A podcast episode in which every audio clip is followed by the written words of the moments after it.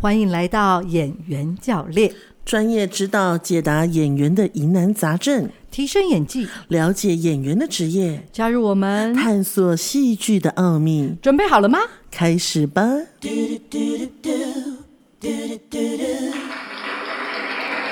Hello，各位亲爱的听众朋友，大家午安、早安、晚安，大家好，我是你的演员教练小田老师。哇，小金老师这礼拜又换新的了，今天走的是气质路线，没有任何的花俏行为。 坐在我对面的是充满智慧于一身、拥有呃全宇宙之戏剧能量的小巨人尚云老师。谢谢大家。你叫错我名字了，我在这里叫尚云老大。尚云老老老小 大，呃上次还给我来一个尚云老爸， 我想说尚云老爸 也想来 podcast 一下。OK，我好跟你讲，冷。如果不是不是，如果他他现在是健康的，我跟你保证，他一定会来录。 OK，对我爸就是这种人，没错，尚云老爸也是充满了戏剧喜感的一真位的他真人物，的超。有喜感哎、但我们今天没有要讨论他，对对对，我们今天要聊一些什么呢？我们今天要聊一些就是跟上云老爸年纪相仿一样，举办很久很久的金钟奖。的的的那是金马奖的音乐啊啊啊我对不起啊，哼错了。金钟奖没有主题曲， OK，，对。但是我为什么要聊它呢？其实是呃，今年的新人奖，嗯，那我我不知道是谁帮他剪了一小段哦，但我蛮感动的，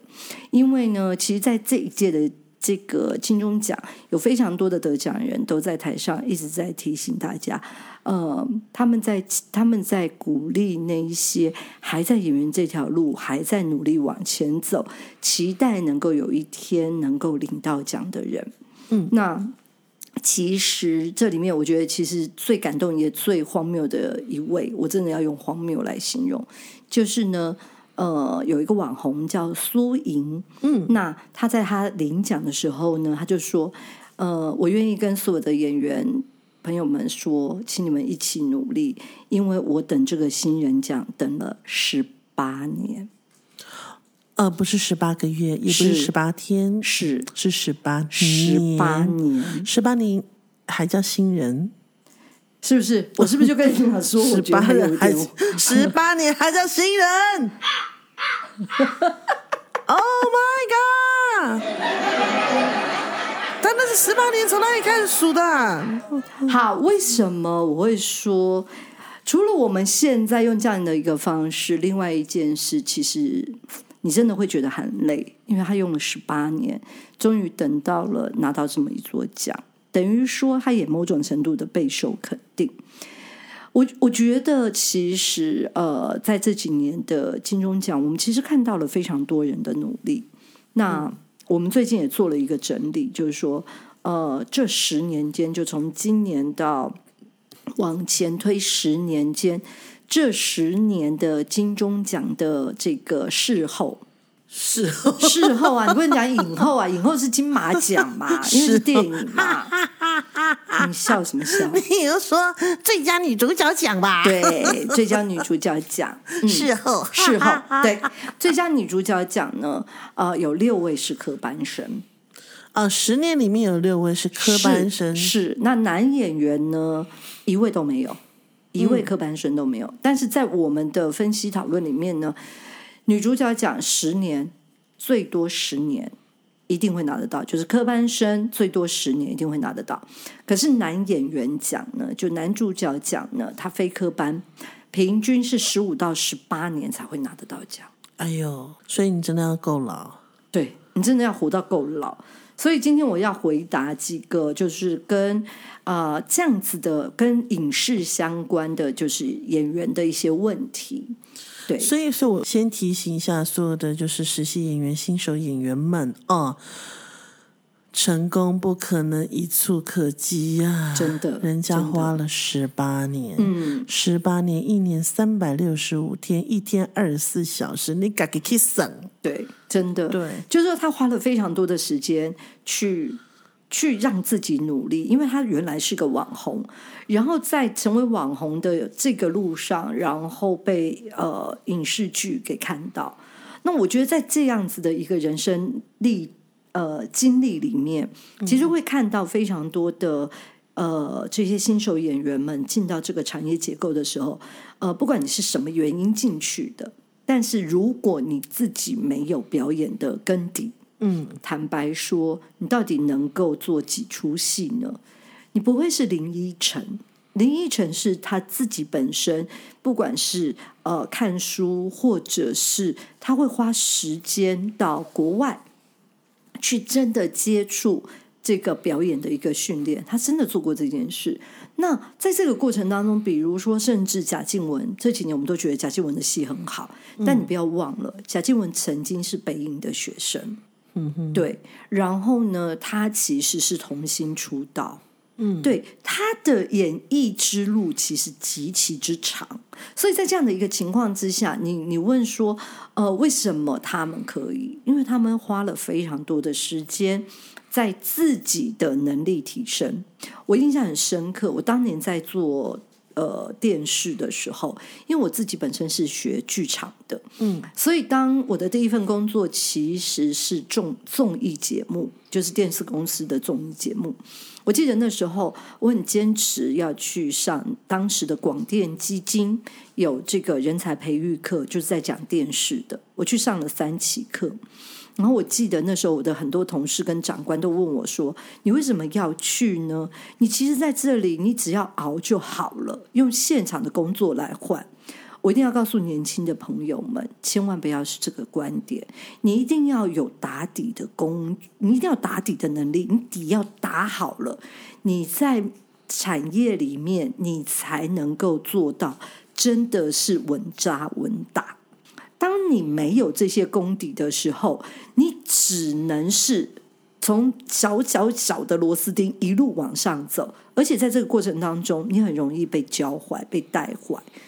这个对嗯这我我非常认同啊，而且我觉得就是，嗯、这种感觉就很像带学徒制。是可是以前带学徒制呢，至少师傅跟学徒都清楚彼此的身份没跟错，角色没。错，可是这种就是混在产业里头，然后时间混久了，你就会的这种状态，那种比较像是偷功夫。没错，他并没有一个呃清楚的观念，对然后到底是非对错，是心中的那把尺是不在的，不清楚的，嗯所以那反而很容易，就像刚刚老大讲的，就是很容易就是把一些观念给搞拧了，对弄弄坏了，嗯，而且就像刚刚小田老师提到，就是说学徒制，对其实在中国的学徒制是你一开始初期是三年。你三年你什么都碰不到，你只能帮师傅师娘倒痰盂，就是你只能做很很打杂的嗯事很情，打杂的事儿，然后接着下来的六年，你才能开始摸师傅的东西。为什么要这么久？其实就是要你去透过你的眼睛去看到师傅这个形象。师傅这个人，师傅这个呃生活起居，师傅他所有的一切，然后他的呃为人处事，是然后他的历史根本，没错，那他的座右铭，是然后是他的就是传道的精神，没错，这是不是你要的？嗯，当你愿意，你熬了三年的苦哈哈的一些打杂的小工作，你没还错。是愿意你还留是愿意在在留在师傅身边的话，你才会开始知道，因师为傅才敞开大门啊、对，因为要先带你做人，才有办法教你功夫嘛。对，我我觉得这个观念其实，在现代已经呃越越来越微乎是其微了。是，像有时候也会遇到学院的学生会问说啊，那就是学院这教导的有点慢，嗯，其实我也不懂快慢该用什么来做来基衡量对来对做基准呢、你一个礼拜花两个小时的时间来这里做学习，然后那跟人家譬如说科班生来比的话，他是一天二十四小时都在学习。没错，对，那好，我们不要讲二十小时也过分了，一天八小时好了，那一个礼拜五天有四十个小嗯时。是科班生是用四十个小时在做学习，你用两个小时在做学习，到底谁慢？对，你要用两个小时去追上他四十个小时所培养出来的功底，没错这已经是于梦境最大的能力来做来的做事的情啊事了。情，而且其实用这样的方式，就是不让你去背任何的技巧，而是让你在生活里面去操作，去实践，比如说这个礼拜这两个小时教给你的东西，你要用五天六天的时间来练这些功底。那你不练这些功底，你都只用脑袋想。表演这种东西是靠身体的，没错，很身体的东西。你身体不去练，你只是脑袋想，你就是做不到啊。就像很多演员说：“老师，我都觉得我做到了，可是为什么你都告诉我你没做到？”我说：“我也不要跟你讲那么多，你就自己录影，你就知道你到底有没有做到。”嗯，真的。其实就像我们最近，呃，我跟邵云老大一直在想说，要不要规划？就前一阵有在讲的那个，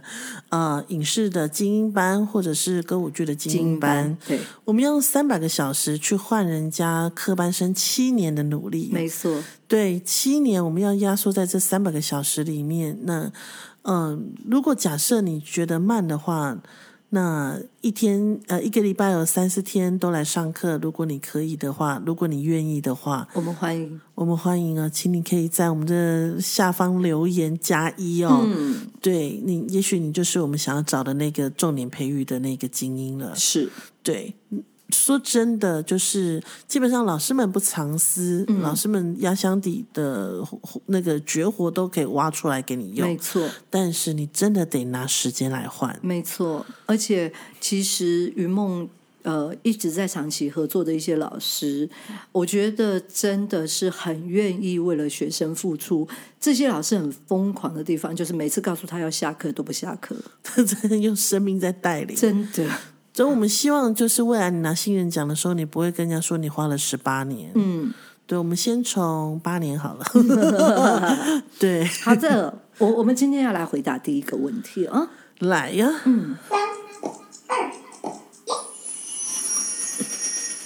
好，这孩子很可爱。他问的问题是说：“老师，我最近好几个案子都因实际年龄和视觉年龄不符，而措施或一开始就被拒绝了。请问老师，对于很重第一眼感觉的剧组，应该选择性谎报自己的年纪吗？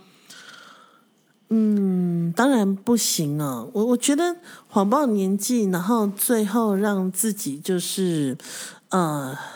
就是没有一个良好的结果。呃，我觉得有一个比赛，不知道大家还记不记得以前有一个歌唱比赛叫《星光大道》，陶晶莹主持的。是那那时候有一个很棒的歌手，我非常的欣赏他，我到现在还是很欣赏，他叫杨 宗纬。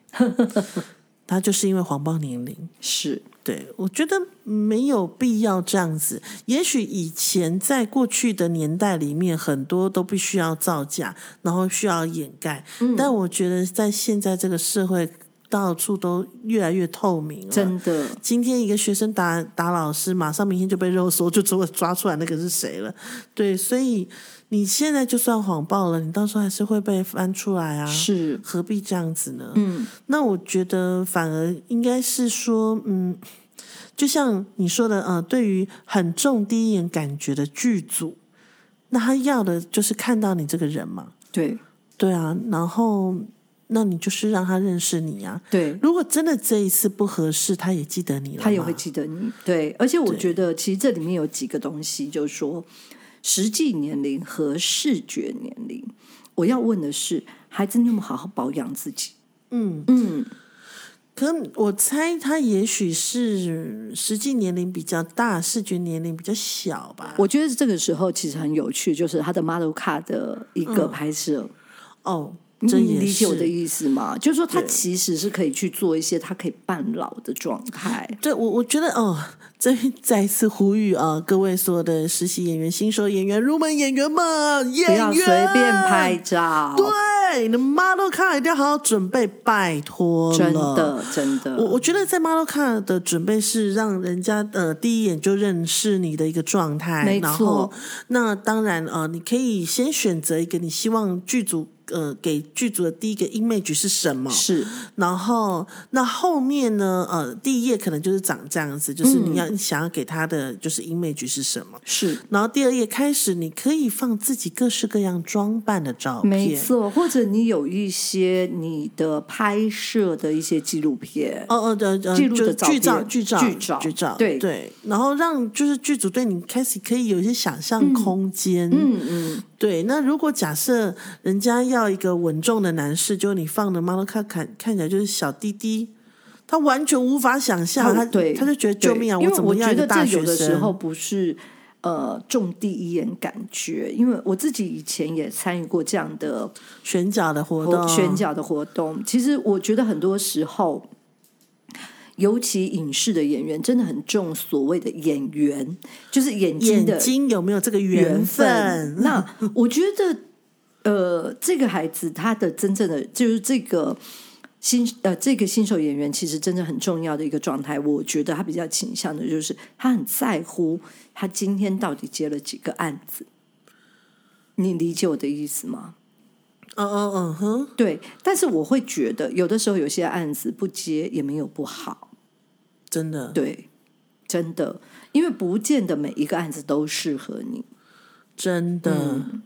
哦，这边也稍微呼吁一下哦，就是最近有个实习演员，呃，有个新手演员，他去接片子，然后那他现场呢可能会有一些就是呃裸露的一些活动，嗯，然后那当然就是呃就是呃执行制作应该要做个清场的状态，这样是，那现场没有错，都是以女生为主了。嗯嗯，然后，可是当拍完这就是一些就是裸露的画面之后，当是我们的新手演员回头看，发现有人在拿自己的手机录影，哎嗯嗯，然后啊，对方还是个女生呢。对，我我觉得这真的是很要不得，很拜要不得托，对拜托，请剧组的人们啊，如果假设你有听到这一集的 podcast 的话，嗯请你也请你也提醒你的剧组的伙伴们，就是大家是彼此就是互相尊重的工作 team，是然后那今天已经是这么需要隐私又清场的画面了，那。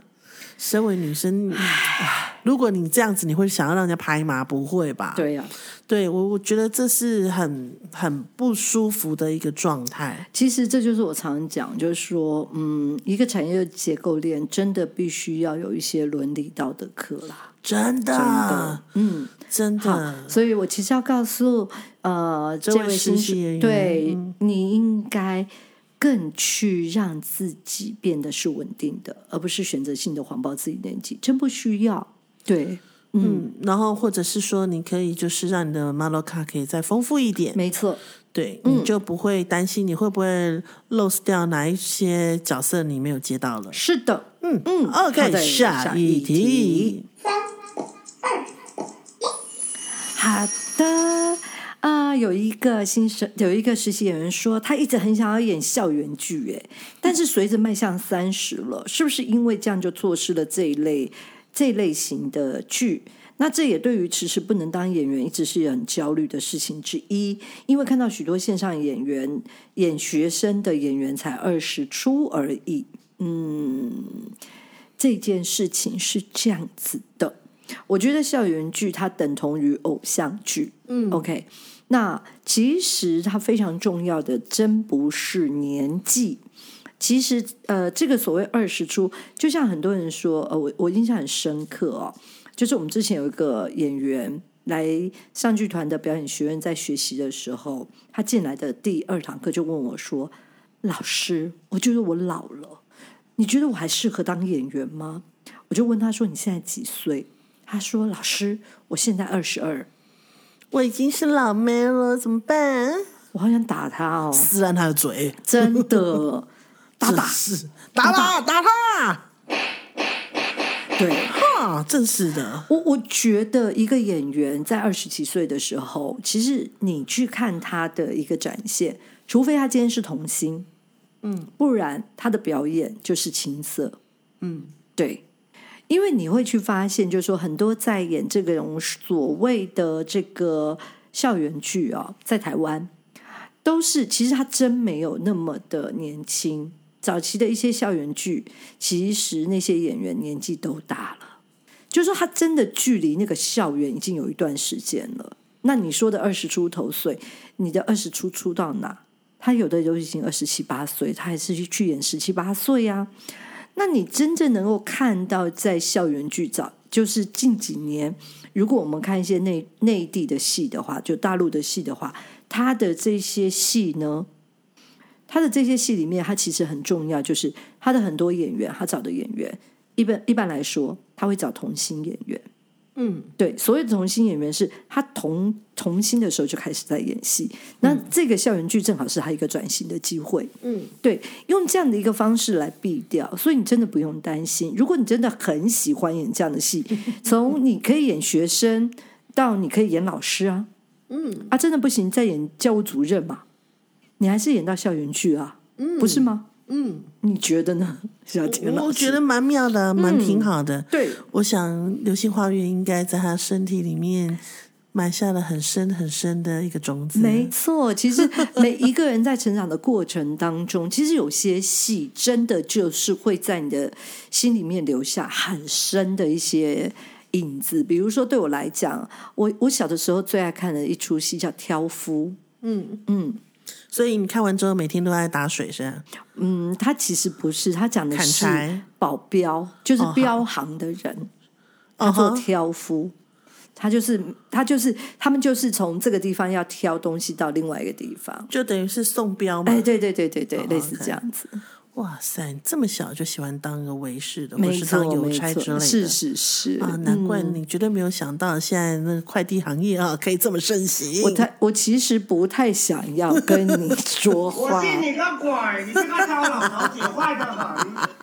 怎么会有你这么讨人厌？这是我小的时候，你知道那首歌很有名 啊，挑呀 OK，挑我们来过下山呀一题挑呀挑，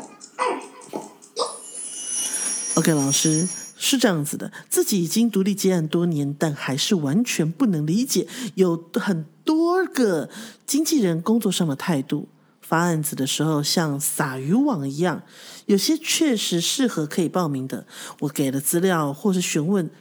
对方却可以两三天不回，也不不已已读读哎、但若是他们自己找我们，又被要求我们必须要秒回他们讯息，有时候直接对上剧组也会有同样的问题。难道没有签约的演员就只能被压在最底层吗？是否有优雅的方式可以处理这个问题呢？亲爱的孩子，老师只能告诉你，从我年轻这种问题它就一再发生，到目前为止这个问题还是产生。它的问题产生是什么呢？产生的是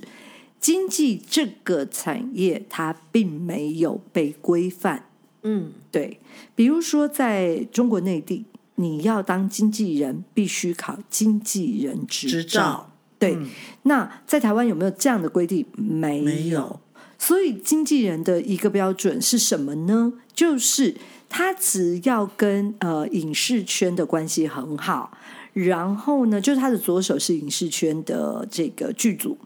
右手他认识一些演员，他就可以来当经纪。嗯那在这个经纪的过程当中呢，你说要他能够呃，比如说他要秒回你，不可能，因为这就是一个供需的一个状态。对对，因为今天这个产业，每一个产业都是这样，它有一个供需的条件。当供过于求的时候，它就有选择权了嘛。嗯，对。然后当求多于供的时候，他就必须要去找嘛，它是很必然的。然后再来另外一件事就是，你就是没有这些呃剧组的资讯啊，你就是得要透过这些经纪人啊，或者是说，我觉得就是本来每个行业里面就是啊，每个人就是良莠不齐嘛。嗯，那像譬如说，我们就拿讲教表演的好了，是对，教表演的老师市场上很多啊，很多。嗯对啊，然后那但是事实上教的好，真的会教，真的用心在教的就屈指可数了。真的，我这样说没有要得罪人 啊，对，只是有有些时候你会觉得对方可能是一个很厉害的演员，很会演，是但他不一定会教。他真呃嗯，对对我差一点也要得罪人了，啊对，因为对这本来就是嗯，不同的一个角度，对因为会演戏的人不见得会导戏，千万不要认为演而优则导，他就会是导得好的，因为这是两个不同的角度，因为演员就是在这个。这个时空里面，他可以做好他该做的。对可是导演是他必须要纵观这个时空带里面的时间、空间，这里面的所有的人，包含各位，你要知道，演员在学习的时候，他不用了解舞台上的区位的重要性，嗯，可是导演必须要理解，在每一个区位，它有其必要性，就说。导演有导演的功课要修修炼，演员有演员的功课要修炼。演员的角度，他看不到全局，演员他是花他毕生的力气在服务角色，是他是所以他嗯、演的很厉害，越来越厉害，然后来导他通常就是会是以演员的角度出发，没错。会以角色的演技演出技出发，发，但是他在舞台上的走位跟屈位就不会好看，对，因嗯为就这不是会有就是真的是导演出身的来的来的丰丰富富。对，那所以在这样的一个状态里面，就像你说的这个状态，这个就是一个你知道，嗯，所以就是呢非专业领导专业啦，嗯不一定啦 OK，有的 OK 时候非专业如果比专业认真也不一定啦哦。等一下，这个这个 OK，可是这些都离题了，老师， 硬要争吵什么？是要吵什么呢？ 是要吵什么呢 ？OK，我要讲的重点就是，其实各行各业都会有，就是嗯。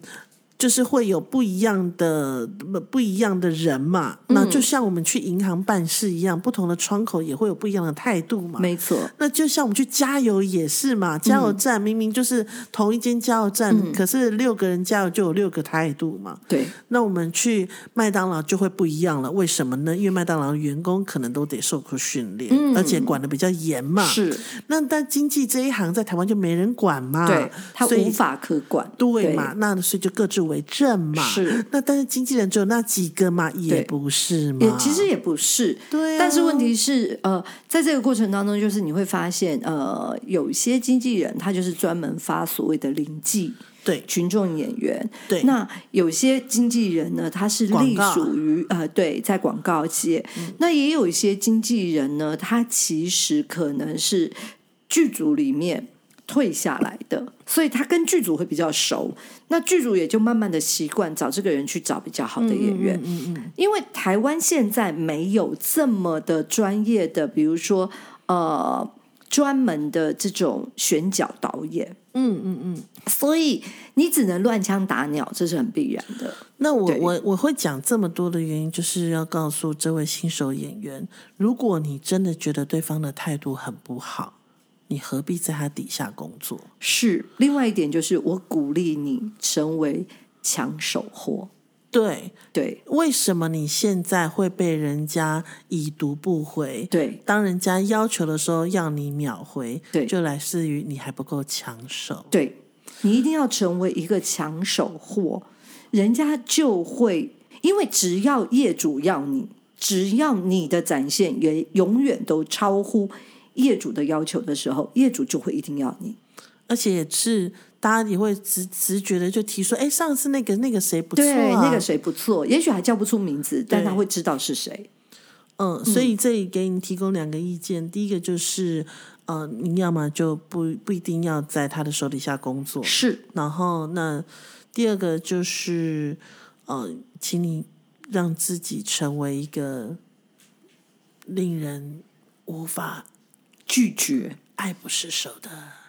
演员。没错， OK，是的，好了，他啊，就这样子看着看着聊着聊着啊，我们时间又来到了差不多了啊，嗯，所以我们的这一节 podcast 呢，差不多就到这里了。是的那今天我们再收拢一下啊，今天讲了很多几个重要的观念，就是关于影视的观念，是然后再来，我们期许也祝福所有的新手演员们，不要再等下一个十八年。真的，希望你们八年后就可以拿到新人奖了。没错，然后呢，再来就是，嗯、小田老师跟少云老大，我们有考虑要来个开一个中部的，就是精英演员训练班。基本上，为什么